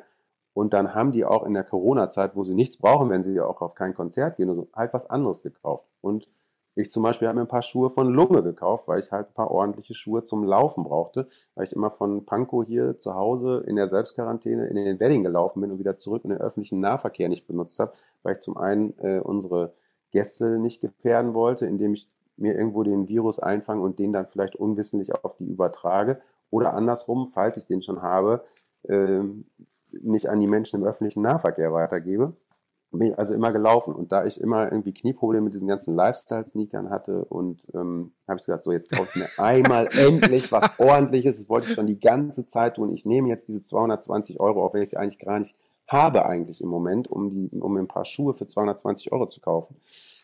Dann tue ich das jetzt aber trotzdem, weil auch da war ein Aufruf, die gesagt haben, so hier durch die Schließung unserer eigenen Stores, also Lunge ist ja eigentlich ein, ein Laufschuhladen in Berlin und in Hamburg, da kannst mhm. du dir äh, eine Laufberatung holen und die stellen seit, ich glaube, 15 Jahren oder vielleicht auch schon länger eigene Schuhe her mittlerweile. So, und die sind in Deutschland produziert, die werden in Mecklenburg-Vorpommern in einer kleinen Manufaktur gemacht, die sind schadstofffrei, die sind vegan, die werden aus einem der besten EVA-Blöcke, die man in Deutschland äh, bekommen kann, gefertigt und die werden ähm, ansonsten vornehmlich über Orthopädie-Fachgeschäfte verkauft. Das heißt, die haben lau richtige Laufschuhe zum, für, für Running, die haben aber auch mittlerweile Alltags-Lifestyle-Sneaker sozusagen. Die sehen so aus wie Running-Schuhe, kann man aber auch im Alltag anziehen oder im, ist ja ganz oft halt so, dass die Leute damit halt auch ins Büro gehen können oder wo sie halt so arbeiten. Und ähm, ja, die waren, ich glaube, im Handelsblatt habe ich es gesehen, ähm, davon gefährdet, dass sie gesagt haben, 95 Prozent unserer Umsätze sind weggebrochen, dadurch, dass alles eigentlich zugemacht hat und wir unsere Schuhe nicht mehr weiterverkaufen können. Da habe ich mir gedacht, so, hm die brauchen Unterstützung. Ne? Und wenn ich jetzt keine unendliche Wartezeit habe, dann messe ich jetzt mal kurz meine Füße aus und dann bestelle ich mir da jetzt mal ein paar Schuhe für 220 Euro. Ich muss sagen, ich habe die angezogen. Ich habe noch nie, und ich habe auch schon viele Sneaker getragen, so wie du. Ich bin jetzt kein motorischer Sammler, sondern ich bin wirklich mehr so ein Konsument. Ne? Ich habe auch diese ganzen Schuhe alle früher gefahren und hier und da und laufe immer ganz viel durch irgendwelche Städte, ob das London oder Paris oder wo ich da überall schon gewesen bin. Äh, gehe ich meistens gerne zu Fuß, damit ich diese Stadt eben auch erlebe. Und ich habe diese Schuhe hier angezogen und ich bin die gelaufen. Ich muss sagen, ich habe noch nie so einen hochwertigen Turnschuh am Fuß gehabt wie diesen. Ne? Es gibt ja auch mhm. andere teure Turnschuhe, die aus dem Luxussegment aus Italien kommen und aus den feinsten Ledern gemacht sind und auch von Hand gefertigt werden und so weiter und so fort. Aber dieser Schuh ist von A bis Z einfach von, natürlich von Läufern gemacht. Die Jungs wissen eben, was sie da tun. Und ursprünglich wurde der, glaube ich, mal konzipiert für so Ultrarunner, die so 150 Kilometer am Stück durch die Wüste rennen oder so. Und es ist ein Neutralschuh. Und alle Leute, die ich kenne, die vorher den auch schon mal besessen haben, immer Probleme hatten mit Knöcheln, mit Hüften, mit Knie oder irgendwas, die haben gesagt, seit ich diese Schuhe besitze, habe ich das alles nicht mehr. Und ich ziehe mir eben auch kein Gift mehr an den Fuß. Das heißt, diese ganzen Lösungsmittel und diese ganze Chemie, die eigentlich in den, in den äh, Materialien drin ist, die für die Schuhproduktion verwendet werden. Und Schuh, Schuhproduktion ist nun mal mit eins der, der dreckigsten äh, ähm, Sparten im, im Textilbereich, weil da eben sehr viel mit Klebern und sehr viel mit Gummi und sehr viel mit erdölbasierten äh, Materialien in diesen TPU und EVA-Sohlen äh, gearbeitet wird. Was nachher auch übrigens auch sehr schlecht zu recyceln ist, muss man auch sagen. Ähm, ja, die haben einfach einen Schuh gebaut, wo ich sagen kann, herzlichen Glückwunsch, Sie haben alles richtig gemacht. Ich glaube, ich kaufe in Zukunft meine Schuhe nur noch bei Ihnen. Hm? Also, Außer es ist dann vielleicht mal so ein Lifestyle-Canvas-Sneaker von Veja oder einer von Eakin, wo ich sage, das darf dann da gerne mal ein bisschen modischer und weniger Running sein. Aber da würde ich schon sagen, was anderes brauche ich eigentlich gar nicht mehr. Boah, okay, jetzt da hast du schon wieder, jetzt hast du schon wieder so eine Gabelung aufgemacht. Jetzt gibt es so drei Türen, die ich mir jetzt aussuchen kann, wie das jetzt irgendwie weitergeht. Deswegen äh, bin ich auch ganz froh, dass wir einigermaßen immer so einen Leitfaden haben, um da wieder zurückzukommen. Ähm, weil ich, ich merke schon, also ich finde es ja auch, ich finde es ja auch bewundernswert, wie du es auch schaffst, also bestimmte Brands dann immer auch extrem so zu feiern, andere gar nicht mal so wirklich so zu, zu, zu beleidigen, zu dissen oder zu diskreditieren, sondern aber schon halt bestimmte Verhältnisse so aufbringst. Ähm, vielleicht sollte ich doch so eine allgemeine Frage stellen. Das, was du ja da gerade gesagt hast, hat ja auch was mit einer Erfahrung zu tun, den Zugang zu dieser Information. Ähm, was ich da vorhin auch schon mal angemerkt hatte, äh, Transparenz. Wie kann denn ein Normalsterblicher, der auch tatsächlich sich dann einfach nur ein Produkt, um sich einfach mal wohlzufühlen oder weil er die Notwendigkeit hat, sich dies und jenes äh, gerade zu holen, ähm, denn unterscheiden, was das Ganze jetzt doch mal für äh, Nachwirkung hat, wenn er sich ein solches Produkt kauft oder nicht. Also ich hatte es ja vorhin schon erwähnt, der grüne Punkt, ein Siegel, was man sich ausgedacht hat, um eben tatsächlich nachhaltige Faktoren alle mit einzubeziehen, wo es da unendlich viele Kriterien gibt, die man erfüllen muss. Nicht viele haben es geschafft, einige haben es dann geschafft, aber auch da warst du ein bisschen kritisch. Wo, worauf und wie kann ich mich denn überhaupt auf etwas verlassen und wo kann ich mich informieren? Das mal so als Tipp nebenbei, damit wir nicht hier 1500 neue Beispiele jetzt nennen müssen. Ja, es gibt natürlich erstmal die Anbieter, die schon dafür stehen, würde ich sagen, ähm, äh, dass sie in diesem Bereich, wo sie die Textilien herstellen, sagen wir, wenn es jetzt um den Outdoor-Bereich geht, dann weiß man, da ist ganz viele Leute kennen Patagonia und sagen, oh, ich habe das Buch von dem gelesen, ich lasse meine Leute surfen gehen und die haben schon ganz früh angefangen, äh, recyceltes Material einzusetzen. Die meisten Leute werden aber auch das Unternehmen Faude aus Deutschland kennen. Die sind eigentlich noch viel grüner und viel nachhaltiger und viel ähm, politisch engagierter in dem, was sie tun, in dem, was sie auch entwickeln und was sie richtig machen und wie sie mit einem unternehmerischen Vorzeige ähm, äh, oder wie sie mit einer Vorreiterrolle quasi diesen Outdoor-Markt angefangen haben, umzugestalten, mhm. dass auch andere nach, äh, hinterhergegangen sind und gesagt haben, was die machen, ist richtig, das werden wir in Zukunft auch so machen. Da hat die Antje von Dres den Laden von ihrem Vater übernommen und am Anfang, so vor 20 Jahren, würde ich sagen, wird es gewesen sein, noch so ein bisschen gegen den, den ähm, Tenor der Mitarbeiter angefangen, dieses Unternehmen wirklich nachhaltig, wirklich grün, wirklich ökologisch zu machen und wirklich auch noch sozialer und auf die allerhöchsten Standards zu bringen. Und auch diese natürlich nehmen die am grünen Knopf teil, weil alle dem Minister Müller eben auch diese Chance geben wollten. Ganz viele andere sind auch ausgestiegen. Gab natürlich auch äh, Handelsketten wie Primark, die das für sich instrumentalisiert haben, indem die einfach ihre Suchmaschinen-Keywords äh, so gesetzt haben, dass der Endverbraucher denkt, ja, Primark ist Mitglied im äh, Verbund der, der, ähm, der Teilnehmer am grünen Knopf. Und äh, damit wäre das dann alles schon grün, was da so bei Primark ist. Die waren halt einfach nur damit am runden Tisch und haben sich da mal mit unterhalten darüber, was da in Zukunft alles zu tun ist. Ich will den grünen Knopf gar nicht niedermachen. Man muss letztendlich sagen, das ist nur ein Metasiegel. Da wird vor Ort nicht in der Produktionsstätte geprüft, was dort passiert. Und vor allen Dingen wird nicht geprüft, wo die Stoffe dafür herkommen, die dort eingesetzt werden. Das ist also alles so ungefähr, als wenn, ich nehme dann immer gerne das Autobeispiel, das versteht dann jeder, es ist ungefähr so, als wenn du beim TÜV anrufst und sagst, guten Tag, meine Werkstatt hat gesagt, das Auto ist in Ordnung, bitte schicken Sie mir doch mal die Plakette. Ich brauche wieder zwei mhm. Jahre TÜV. Da würde der TÜV-Prüfer sagen, was mit Ihnen los? Haben Sie sich heute Morgen mit dem Hammer gekämpft? Sie bringen das Auto jetzt hier hin. Ich gucke mir das an und nur wenn das bremst, das Licht, alles Ordnung ist und ich mein Abgasmessgerät da reingesteckt habe, nur dann kriegen Sie natürlich die Plakette. Wobei verhältnismäßig ja auch der, der, der TÜV-Prüfer ja nur auf die Fahrtüchtigkeit der Überprüfung. Ja, aber da geht es also, in erster Linie ja um Sicherheit, ne, dass du Nein, nein, also das Beispiel habe ich komplett verstanden, ne? aber nicht, dass da so das so verglichen wird, weil nämlich tatsächlich, ich glaube auch einer der Gründe, warum man sich mal ein bisschen, also das glaube ich zumindest, einer der Gründe, warum man sich immer soziert, auch einheitliche Siegel zu finden ist, weil keiner wirklich zu 100 Prozent hinter einem Siegel stehen kann, beziehungsweise auch versprechen kann, dass alles hat koscher abgelaufen ist, was jetzt irgendwie die äh, Arbeitsumstände angeht, äh, was eben tatsächlich ähm, so die, äh, die, die, die, die, die Produktion, also wenn ja, wir jetzt von Baumwolle reden. Zum Thema Transparenz nochmal zurück. Also äh, es gibt natürlich Siegel, die sind besser und es gibt Siegel, die sind schlechter. Ne? Ja. Der grüne Knopf ist jetzt erstmal nur ein nationales Metasiegel. Das bringt uns schon mal nichts auf internationalen und globalen Standards. Das ist ein guter Türöffner für das Lieferkettengesetz.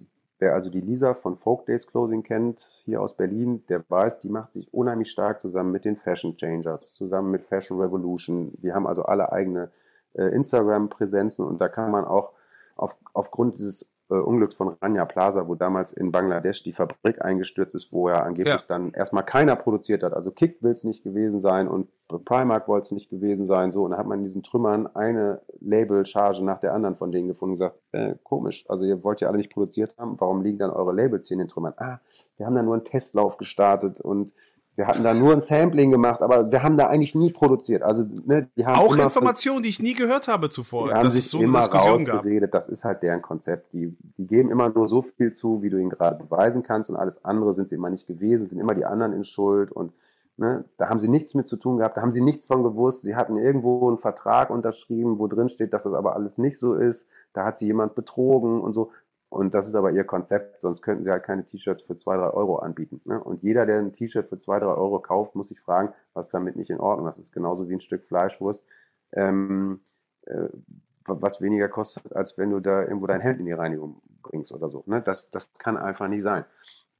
Und da ist der Verbraucher selbst gefragt, seinen Kopf anzuschalten, zu sagen, hör mal, was, was passiert denn hier? Transparenz ist halt, wenn du jemandem wirklich vertraust und wenn du dich damit auseinandersetzt, ob du der Firma VD jetzt glaubst, dass die ähm, mit der Fairware Foundation zusammenarbeitet und der Clean Clothes Campaign beigetreten ist und dass die GOTS-zertifizierte Baumwolle bei sich ähm, äh, verwenden. Das sind dann Siegel, die haben nun mal einen deutlich höheren Prüfungsgehalt. Da wird nämlich vor Ort geprüft, wo die Baumwolle angebaut wird und wer die da anbaut und wo welche Pestizide äh, da eben zum Einsatz kommen, beziehungsweise welche Düngemittel und wie die Arbeiter geschützt sind, die über diese Felder gehen. Und da, das machen die halt global. Das heißt, die fahren wirklich in, auf diese Felder und gucken, wo kommt die Baumwolle her. Denn das alles, was als Bio-Baumwolle deklariert ist, so viel Bio-Baumwolle kann auf der ganzen Welt gar nicht angebaut werden. Das heißt, da wird auch da unendlich viel Schindluder getrieben, denn überall da, wo man mehr Geld mit irgendwas verdienen kann, wenn es einen anderen Status hat, wird eben rumgepfuscht. Ne? Da wird dann auf einmal aus der usbekischen Baumwolle, die hochgradig von Chemie verseucht ist, die wandert dann auf dem Papiereimer nach Simbabwe und ist auf einmal ganz tolle afrikanische Bio-Baumwolle, die dann angeblich mit ganz wenig Wasser nur äh, ausgekommen ist beim Anbau und wird dann für teuer Geld verkauft und irgendeiner lässt die sich dann andrehen. Ähm, das hat er ja sogar der von Patagonia auch angemerkt. Er meinte, bevor ihr jetzt äh, rausgeht und euch ähm, Bio-Baumwolle jetzt kauft oder beziehungsweise Produkte aus Bio-Baumwolle, tragt doch lieber erstmal die Sachen ab, die ihr habt. Ja, oder die also, Sachen, die man hat, kann man natürlich auch aus recycelter Baumwolle wieder entstehen. Das heißt, wenn man ein reines hundertprozentiges Baumwoll-T-Shirt hat, lässt sich die Faser dazu, daraus wieder zu hundertprozentiger Baumwolle recyceln. Das geht bei Jeans, das geht bei T-Shirts, das geht bei Putzlappen. Sobald die Gewebe gemischt werden, wird es ein bisschen schwieriger. Aber mittlerweile gibt es natürlich hier auch ganz viele schlaue Daniel Düsentriebs, die es geschafft haben, Ersatzstoffe an den Start zu bringen. Ne? Ich nehme da immer gerne das Beispiel von den Jungs aus der Schweiz. Das sind die Gebrüder Freitag. Die haben im Prinzip Anfang der 90er Jahre das Upcycling erfunden, indem die aus alten Lkw-Planen schicke Umhängetaschen gemacht haben, mit denen die Fahrradkuriere unterwegs waren. Und daraus ist ja dann deren bekannte Taschenlinie entstanden. Und mhm. vor, ich sag mal so, fünf, acht Jahren haben die einen Stoff entwickelt, weil die für ihre Arbeiter in ihren Fabriken, ähm, die übrigens in der Schweiz sind, also die produzieren diese Taschen in der Schweiz. Da sitzen auch 200 Leute und nähen diese Taschen. Zum einen auch Menschen mit Beeinträchtigungen, natürlich aber auch eben viele andere. Und die sagt so, wir brauchen für unsere Leute coole Arbeitsklamotten, wo die sich gut drin bewegen können. Die sollen aber nicht unter fragwürdigen Umständen produziert worden sein. Und die sollen aus vernünftigem Material sein. Und am besten sollen die nachher auch noch kompostierbar sein. Da haben alle die Hände beim Kopf zusammengeschlagen und gesagt, sowas es nicht, das können Sie hier nicht kaufen. Ne? Dann haben die gesagt, gut, wenn wir das nicht kaufen können, dann erfinden wir das jetzt eben selber. So, dann sind die losgefahren und haben sich mit Unternehmen getroffen und haben es jetzt geschafft, eine Textilkollektion zu produzieren. Von Jeanshosen, von T-Shirts, von Röcken, von Kleidern. Das mag wieder nicht jedermanns Geschmack sein, okay, äh, ist vielleicht so. Und vielleicht fühlt sich das auch ein bisschen an als eine klassische Jeans, die man so kennt.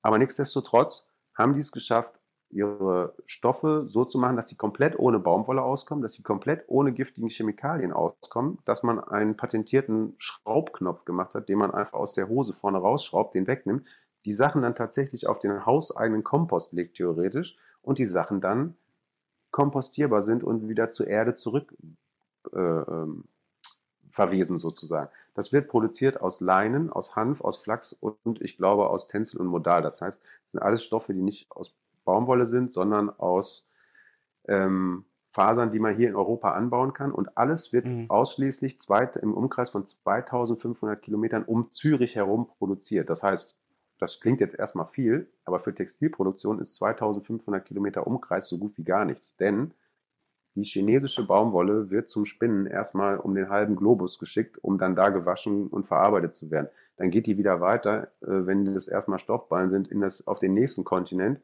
Bis so eine Hose von H&M überhaupt erstmal äh, zum Einsatz kommt, hat die irgendwie zusammengerechnet schon dreimal die Welt umkreist, so ungefähr. Ne? Das heißt, die werden für jeden noch so günstigeren Arbeitsschritt erstmal komplett durch die Weltgeschichte transportiert.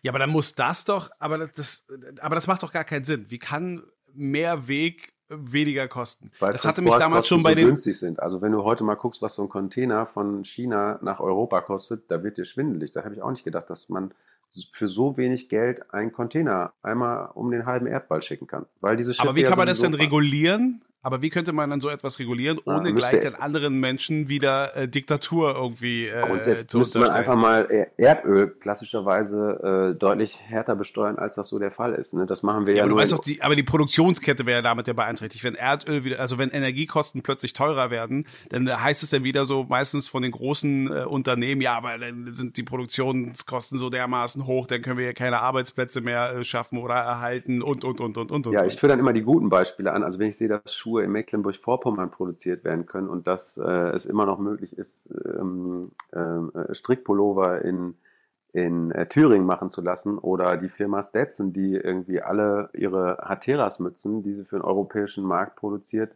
ähm, in Harter zwischen, äh, ich glaube es ist Leipzig, Dresden und Chemnitz in so einem Dreieck, da gibt es so einen kleinen Ort, der heißt Harter. Da kommen alle Stetson-Mützen her, die mehr als 89 Euro oder 99 Euro im VK kosten. Die werden da in einer kleinen Mützenmanufaktur produziert aus ganz tollen Stoffen. Ne? So. Und diese Mütze ist ja trotzdem immer noch erschwinglich. Und wenn du dir die kaufst, dann siehst du nicht nur besser aus, als wenn du dir so ein Billigding kaufst, sondern das hält halt auch was. Das fühlt sich gut an und du brauchst nachher eben auch kein schlechtes Gewissen zu haben, dass derjenige, der diese Mütze produziert hat, da nicht ordentlich für bezahlt worden ist. Und die ist auch nicht durch die halbe Weltgeschichte natürlich gefahren worden. Also es ist schon alles machbar, man muss das eben wollen. Diese ganzen renditegetriebenen Großkonzerne, ist jetzt egal, ob es Inditex ist, was letztendlich die, der Mutterkonzern von, von Sarah und Massimo Dutti und wie die alle heißen, die da noch hinten dran hängen, äh, sind, die sind nicht daran interessiert, dass es den Menschen gut geht. Den, die sind ausschließlich daran interessiert, dass es ihnen selber gut geht und vielleicht noch ihrer Familie und ihren Aktionären und dass da alles so schön beim Alten bleibt, wie es eigentlich mal gewesen ist. Und nur die kleinen Vorreiter, die Innovation reinbringen und die das eigene Risiko tragen, die sagen, ich breche daraus aus, ich verändere etwas. Und davon gibt es ganz viele. Davon haben wir in Berlin, ob es die Julia Live ist mit ihrem, äh, mit ihrem Label, das hier ähm, in der, in der Mulakstraße sitzt, die wirklich auf höchstem Niveau Mäntel, Blazer, Hosen, Oberteile produziert äh, und das weitestgehend sogar vegan, vegan bzw. tierleidfrei. Ob es die ähm, Lydia Mauer ist, die mit Philydia eine Bademodenkollektion, eine Oberteilkollektion produziert, die, ähm, die auch modisch irgendwie überhaupt gar nirgendwo den Vergleich schauen muss. Die sind alle mittlerweile von der Vogue geadelt und die Frau, ach, wie heißt denn, jetzt komme ich gar nicht drauf, Entschuldigung, ähm, die Chefredakteurin der Deutschen es tut mir leid. Ich habe ähm, ähm, das, das, das Schreckgespenst. Nein, ähm, um Gottes Willen. Na, nicht böse, nicht böse gemeint. aber die dann auch immer Front Row, immer jetzt, jetzt komme ich selbst auch nicht drauf. ähm, es, äh, sie möge es mir verzeihen, ich habe ich hab sie aber auch noch nie so wirklich persönlich kennengelernt. Äh, die Frau Ab natürlich, Entschuldigung. Ah, ja, genau. Ähm, äh, und die hat das natürlich auch alles längst für sich erkannt, weil die ja natürlich auch weiß, wie diese Branche funktioniert. Und die hat gesagt, das ist hier die Zukunft. Ne? Das sind die, das ist die neue Generation an, an, an äh, Frauen, die erkannt hat, wie Textilproduktion und wie Textilbranche funktionieren muss für die Zukunft. Und da gibt's halt auch die äh, ähm, Often World zum Beispiel, ne? der macht das Ganze mit, mit Jeans hier aus dem, ich weiß nicht, ob der im Wedding sitzt, im Prenzlauer Berg, auf jeden Fall ist der da auch mit in dem Studio an der Heidestraße, unweit vom Hauptbahnhof. Der mhm. macht halt auch eine komplett nachhaltige Jeans-Kollektion. Äh, die ist halt die spricht dann eben äh, designtechnisch immer wieder eine ganz andere Zielgruppe an, als das vielleicht, was zum Beispiel Freitag oder Julia Liefert machen. Oder wenn ich dann Working Title sehe, auch da braucht man sich nicht. Na, also, äh, Kai, um dich mal zu unterbrechen, weil ja. wir schon extrem weit wieder über die Zeit sind und äh, das auch nicht schaffen werden, das jetzt in fünf Minuten abzuschließen. Aber bevor wir jetzt irgendwie 1500 andere Namen äh, noch mit reinbringen, möchte ich aber jetzt trotzdem versuchen, so die letzten drei Fragen zu stellen. Gerade, äh, es wären nur zwei gewesen, aber die, die äh, erste von drei würde aber tatsächlich dahin gehen, das, was du ja gerade beschreibst, ist ja auch schön und gut. Aber ist es nicht ein bisschen realitätsfern? Weil du sprichst gerade davon, dass ausschließlich die kleinen Firmen da etwas ändern können. Aber auch sie, wenn er vielleicht irgendwann in so eine Situation kommen, wo es dann um Wachstum geht, und dann ist die Frage, wenn sie wachsen müssen, weil es ja die Wirtschaft so von ihnen ja auch abverlangt. Was glaubst du, wie wird es für sie noch machbar sein, überhaupt ähm, denn wirtschaftlich überhaupt noch zu bestehen? Das ist ja die Frage. Wenn sie dann Nein, die haben sich ja so von Anfang an konsequent diese Sachen als Richtlinien auferlegt. Und das heißt, die halten sich auch daran. Natürlich kann man. Das, was so, du meintest, dass sie sich kein Porsche kaufen, kein, keine, keine Yacht und all was Das ist das eine. Auf der anderen Seite sind deren Produkte eben auch nicht zu, zu Minimalspreisen äh, erhältlich. Und die knebeln auch ihre Lieferanten nicht und auch ihre Produktionsbetriebe okay, nicht. Ne? Das heißt, okay, da wird okay, halt da bin ich, das, ne, das beantwortet ja schon, das beantwortet ja zum Teil schon die Frage, aber weil du auch gerade gesagt hast, auch von der Vogue geadelt. Ich meine jetzt nichts persönlich gegen die Vogue. Nein, da gibt es die um den designtechnischen Ansatz. Ja, ja, aber, aber zumindest hat sowas wie die Vogue ist ja bei weitem nicht mehr das, was sie mal vor 10, 20 Jahren war. Das sieht man ja auch schon daran, Leute sind ja auch bereit, für ein Sweatshirt 800 Euro auszugeben. Nicht etwa, weil es so ein seltener, toller, leichter, äh, fantastisch verarbeiteter Stoff ist, sondern weil das richtige Logo draufsteht, weil halt die entsprechende Persönlichkeit denn irgendwo auch gesagt hat, dies ist ein Must-Have. Also wie würdest du denn bei dem Thema Transparenz und halt auch die Güte und all dem überhaupt dann noch Werte vermitteln? Das würde mich auch interessieren in der heutigen Medienzeit, wo wir ja schon, also Verschwörungstheorie ist ja schon so ein, ein, ein äh, Standardwort geworden bei jeglicher Form von äh, Nachfrage.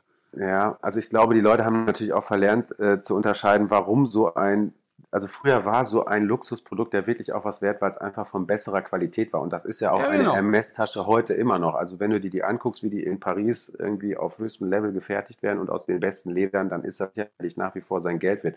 Wenn da irgendeiner ein 0815 Sweatshirt, was ein, was einen Produktionswert von ein paar Euro 50 hat, mit einem Logo draufdrückt oder einem Schriftzug von seinem Markennamen und den Leuten das dann für 500 Euro verkauft, das hat es natürlich auch schon immer gegeben, dass irgendwelcher nicht so toller oder dass Sachen, die gar nicht so gut hergestellt worden sind, dann mit so einem Aufdruck auf einmal das verzehnfacht wurden, weil sie, obwohl sie es gar nicht wert sind, das ist halt einfach Teil dieses Markenspielchens schon immer gewesen. Das heißt aber auch, mhm. dass wenn du auch nur ein bisschen bei Sinn und Sachverstand bist und weißt, dass äh, du halt für dieses Logo und für dieses Marketing und dafür, dass irgendwelche Schauspieler das alles geschenkt kriegen und sich hinstellen und sagen, ich finde es toll, ich trage das, ich fahre mit den Koffern in Urlaub von, äh, wo hier diese ganzen schäbigen Logos drauf sind, oder ich trage diese Taschen aus München äh, hier auf der Maximilianstraße spazieren, du könntest mir das schenken, ich würde es nicht haben wollen. Und so gibt es auch ganz viele Menschen, die mittlerweile ja, sagen... Ja, aber sogar die Schauspieler sind nicht mehr relevant. Früher war das ja tatsächlich so, du hast ja einigen Schauspielern auch ordentlich Geld ja. dafür bezahlt. Aber das sind ja nicht mehr, das sind ja nicht mehr so im da bin ich, glaube ich, der falsche Wortes. Ansprechpartner. Ich lasse mich von sowas ja überhaupt gar nicht lenken und leiten. Ich bin auch nicht von irgendwelchen Influencern zu beeinträchtigen, ob die sich jetzt das oder das kaufen. Also natürlich frage ich irgendwie. Aber durchaus kennst du ja auch Influencer. Du hast den Markt auch schon erlebt und es gibt ja solche und solche. Du hast ja auch ein paar positive Beispiele genannt und es geht ja auch nicht mal darum, halt irgendwie mal so ein Influencer-Bashing zu machen. Aber eben tatsächlich, das ist ja wie, du hast irgendwo einen Virologen, der sich dann hinstellt, sagt, also nach jahrelanger Forschung sind wir der Auffassung, die Vermutung ist das und deswegen sollte man sich entsprechend verhalten. Und dann hast du irgendeinen um die Ecke, der sagt, hallo hier, in meiner Telegram-Gruppe kriegt ihr die Wahrheit. Da ist nämlich alles gelogen, was die Leute erzählen. Ich kann euch nicht sagen, warum, aber ist so, glaubt mir. Und alles ja, so, ich ja, glaube, ja, da hilft recht. immer nur gesunder Menschenverstand. Also natürlich frage ja, ich Ja, aber genau jemand, darum geht's ja. Ja, aber wenn ich doch jemand jetzt wissen möchte, wo kaufe ich mir eine ordentliche Sonnencreme, dann frage ich doch jemanden, von dem, dem ich weiß, der sich da die ganze Zeit mit beschäftigt, äh, mit Hautcremes und mit solchen Sachen. Sag ich mal ganz ehrlich, kannst du mir mal bitte unter der Hand sagen, was ist für mich irgendwie eine ordentliche Sonnencreme, die ich guten Gewissens kaufen kann? Und dann wird der mir das ja verraten ne? und, äh, und sagen, hier, pass auf, kauf nur das, weil das andere ist alles nicht so dolle. Ne? So, das kannst du dir gleich sparen. Die Erfahrung brauchst du gar nicht erst machen. Die habe ich schon gemacht oder da haben wir das schon alles durchgetestet und gemacht und getan. Kauf dir mal gleich das, da bist du gut beraten. Ich habe mir das ja auch alles irgendwie rausgesucht oder auch mit irgendwelchen Leuten gesprochen, wo ich gesagt habe, ja, das gibt's. Und haben gesagt, aber kennst du das schon? Oder so. Es ist natürlich ein Teil Kommunikation, es ist ein Teil Networking, es ist ein Teil, äh, wo aber immer wieder das soziale Grundverständnis des Menschen natürlich auch zum Tragen kommen, wo man sagt, ich muss mal mit anderen sprechen, ich muss mal mit anderen, die das schon gesehen haben, die schon da gewesen sind, die es mal besucht haben, auch hinterfragen und sagen, ist es wirklich so? Oder, ne? Das ist natürlich alles sehr aufwendig und das ist nicht alles mal mit so einem Fingerschnipp ebenso gemacht. Aber letztendlich haben die ja offenbar, diese ganzen Menschen, alle viel zu viel Zeit, wenn die sonst nur in irgendwelche Shoppingcenter rennen und irgendeinen Quatsch kaufen. Na, wobei auch nicht mehr Shopping Center, auch E-Commerce hat ja unglaublich dazu gewonnen. Natürlich. Auch alleine Jeff Bezos, dem geht's ja richtig gut, dem geht's besser als gut, trotz Scheidung. Ja. Also, also ist E-Commerce denn eigentlich nicht eher für dich, äh, ist es was Gutes oder was Schlechtes? Nein, dadurch haben natürlich alle diese kleinen Labels überhaupt erstmal eine Plattform gewonnen, weltweit ja. überhaupt mitspielen zu können. Also man muss auch immer diesen ganzen neben diesem ganzen Negativen muss man auch immer das Positive sehen. Ne? Es wäre wahrscheinlich nicht möglich, dass all diese kleinen Labels existieren könnten, wenn die nicht die Möglichkeit hätten, das der ganzen Welt über ihre Instagram-Seite oder über ihre Online-Shops und über ihre äh, Shopify-Shops äh, günstig darzubieten. Man muss Übrigens eins der Killer-Argumente von Amazon, die auch wirklich sagen, es ist an der Zeit, eine eigene äh, Marke zu gründen und so ja, weiter. Damit funktioniert. Also ich glaube, so. das ist heute der einzige Weg, ja, oder nicht der einzige Weg, aber das ist sicherlich für viele ein Weg, äh, überhaupt rauszugehen in die Welt und zu sagen, pass auf, ich habe keinen stationären Einzelhändler, der mich zur Marke macht. Ich kommuniziere hier komplett digital in meiner Welt und über meine, meine Bilder und meine, meine Texte und meine Visionen, das, was ich den Leuten gerne mit auf den Weg geben möchte. Und dann können die sich überlegen, ob die das bei mir kaufen oder nicht, weil sie können es ja auch zurückschicken. Hm? So. Sie gehen ja überhaupt gar kein Risiko ein, sie müssen sich nicht davor fürchten, dass sie da irgendwer verkleidet oder zum Clown macht. Ähm, sie brauchen den Vertrauensvorschuss zu dem Händler fast nicht mehr, der ihnen das dann als Marke selektiert oder eben auch nicht zu der Zeitschrift, wo wir jetzt gerade bei der Vogue waren, die jetzt sagt, wir müssen das erst adeln, bevor du das kaufen kannst, um dich dann gut zu fühlen. Das kann heute jeder für sich selbst recherchieren und sagen, ey, das finde ich cool, das kaufe ich. Ich meine, du siehst ja auf der Straße, die Leute kaufen halt auch jede Menge Quatsch. Ähm, aber genauso gibt es halt, dass jede Menge gute Sachen gekauft werden. Ich selber habe kein Amazon-Konto, ich komme da gut mit klar. Äh, es gibt Millionen anderer Plattformen, Plattformen, wo ich was kaufen kann, ob die eBay Kleinanzeigen heißen oder Avocado Store oder ähm, wie sie alle heißen. Ich muss auch nicht Google benutzen, wenn ich irgendwas suchen will. Ich kann auch zu Ecosia gehen und da suchen. Da komme ich auf die gleichen Webseiten und Ergebnisse raus. Und dafür, wenn dann Ecosia benutze ich auch, aber es bleibt ja zum Beispiel dabei, dass jeder Internetaufruf auch äh, Energie äh, per Excellence ja auch wirklich dann verbraucht. Also ja. auch auch also, äh, unsere beiden Computer da, sind jetzt nicht aus, äh, aus Holz geschnitzt, genau. Ne? aber ähm, du hast deinen auch nicht erst seit gestern und du kaufst jetzt auch nicht jede Woche neun und wenn der fertig ist, schmeißt du den auch nicht weg, sondern gibst den vielleicht auch deiner äh, Mutter noch zum E-Mails checken und der ganze das ist tatsächlich, es ist tatsächlich so. Also da das ist ja sagen, auch eine Form von Nachhaltigkeit, dass dieses ganze ja. Technikzeug nicht bei jeder Gelegenheit immer auf den Müll geschmissen wird. Wenn du jetzt ein hochwertiges Produkt kaufst, dann kannst du das noch deiner Mutter geben. Kaufst du dir so ein Schrottteil, dann ist das bei dir nach drei Monaten, äh, nach drei Jahren vielleicht schon so kaputt, dass es sich nicht mehr reparieren lässt oder dir jeder sagt, ey, gibt's keine Ersatzteile mehr, macht halt nicht mehr mit, können wir nur noch wegschmeißen. Auch da ist mein Opa hat früher schon gesagt, und das ist, ich weiß nicht, ich glaube, ganz locker mal 40 Jahre her, ich bin zu arm, um mir Billiges leisten zu können. Ne? Das sollte so versinnbildlichen dafür, dass man sich halt keinen Schrott kauft, an dem man A überhaupt gar keine Freude hat und wo man aber auf B nichts mit anfangen kann, weil es eben nur von 12 bis Mittag hält. Das ist ja auch so früher so ein, so ein Ausdruck von früher, wo man gesagt hat, das ist einfach Ramsch das taugt nicht. Da, so. da, bin ich, da bin ich voll bei dir. Es wäre jetzt per se eigentlich auch das perfekte äh, Schlusswort. Aber ich möchte dir die Chance geben, es tatsächlich eventuell noch so zu verfeinern, weil so die übliche äh, Frage zum Schluss. Was wünschst du dir denn jetzt selbst für die Modewelt? Ach, ich glaube, das Schönste wäre, wenn die Leute alle mal ein bisschen risikofreudiger wären und einfach mal über ihren Horizont hinweg gucken würden. Was ist da neben diesen ganzen eingefahrenen Sachen, die es da gibt, ähm, noch alles so in dieser Welt zu entdecken gibt. Da habe ich auch immer die tollsten Erlebnisse, wenn ich dann irgendjemandem sage, wenn die dann sagen, ja, ich kann mir aber diese Hosen nicht leisten und äh, ich glaube nicht, äh, dass es das gibt für mich und dass mir das passt. Und dann sagst du denen, guck mal, hier, da kannst du dir eine Nudie Jeans kaufen. Die haben 2012 auf der Bread Butter in Köln damals angefangen. Seit 2000, äh, Entschuldigung, seit, die haben angefangen 2001 auf der Bread Butter, 2002 und 2012 haben die komplett ihre ganze Linie auf ausschließlich bio und nachhaltig und nichts war mehr nicht zertifiziert und so weiter und so fort. Und dann kauft er sich keine Hosen mehr bei Weekday, sondern kauft sich jetzt gebrauchte Hosen oder B-Qualität bei eBay zum gleichen Preis, ähm, wo er sagt, naja, ich gebe jetzt das gleiche Geld aus, habe aber ein viel besseres Produkt, freut sich diebisch dabei, dass er jetzt irgendwie was Gutes für die Umwelt tut und nicht mehr den H&M-Konzern mit, mit diesen schrecklichen Weekday-Hosen, die keine sechs Wochen halten, ähm, zu unterstützen, auch wenn die jetzt natürlich auch eine nachhaltige Kollektion haben. So hat er nämlich angefangen. Ja, aber die ist doch auch aus Bio-Baumwolle jetzt und dies und das. Und ich sage, die Hose ist ja trotzdem nach sechs Wochen im Schritt gerissen beim Fahrradfahren.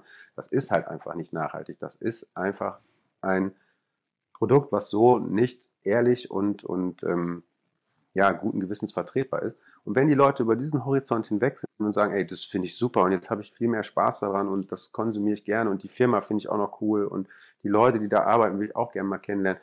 Und da so auf Tuchfühlung zu gehen und zu sagen, ich erlebe das, ich spreche mit den Menschen, das macht halt auch Spaß und das ist ja das, was eigentlich machen soll. Mode soll ja Spaß machen. Die Leute machen das ja nicht nur, um sich zu bekleiden oder zu, zu verkleiden oder zu veruniformieren, sondern in erster Linie ist das ja mittlerweile zu einer Freizeitbeschäftigung oder zu einer, zu einer Grundhaltung von, äh, äh wie bringe ich meinen Individualismus zum Ausdruck geworden. Und da wollen die Leute am Ende ja Spaß haben. Und das äh, muss man dann sagen, dann nehmt doch dort die Zeit und guckt mal einfach und hinterfragt mal einfach und geht mal ein bisschen auf Entdeckungstour.